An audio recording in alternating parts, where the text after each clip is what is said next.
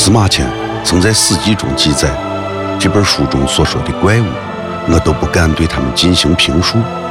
这就是中国的先秦古籍，一部荒诞怪异的作品《山海经》。乱谈《山海经》。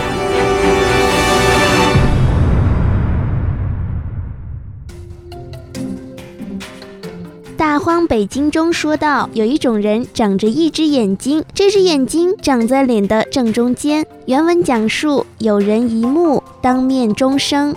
独木人在西方史学之父希罗多德著作中也有记载，活动地域即在阿尔泰山一带，而《山海经》中的一木国，据考证也在今天的阿尔泰山一带。三道海子山谷系阿尔泰山分水岭，距中蒙边界仅数百米。山谷中鹿石岩画可谓比比皆是，有立者，有卧者，石上图案为鹿、剑、兽及太阳、鸟等，神秘不可测。那堪称欧亚北方草原之最的远古人。人工巨型石堆，外围图案复杂，为独木人大王之墓。此部落在公元前七世纪或更早时候为中亚草原霸主。有人认为他们人人头戴着一独木面罩，像是在崇拜、模仿某种现象而进行的巫术打扮。一木国在史前中亚是一个十分强大且有着异常发达文明的神秘古国。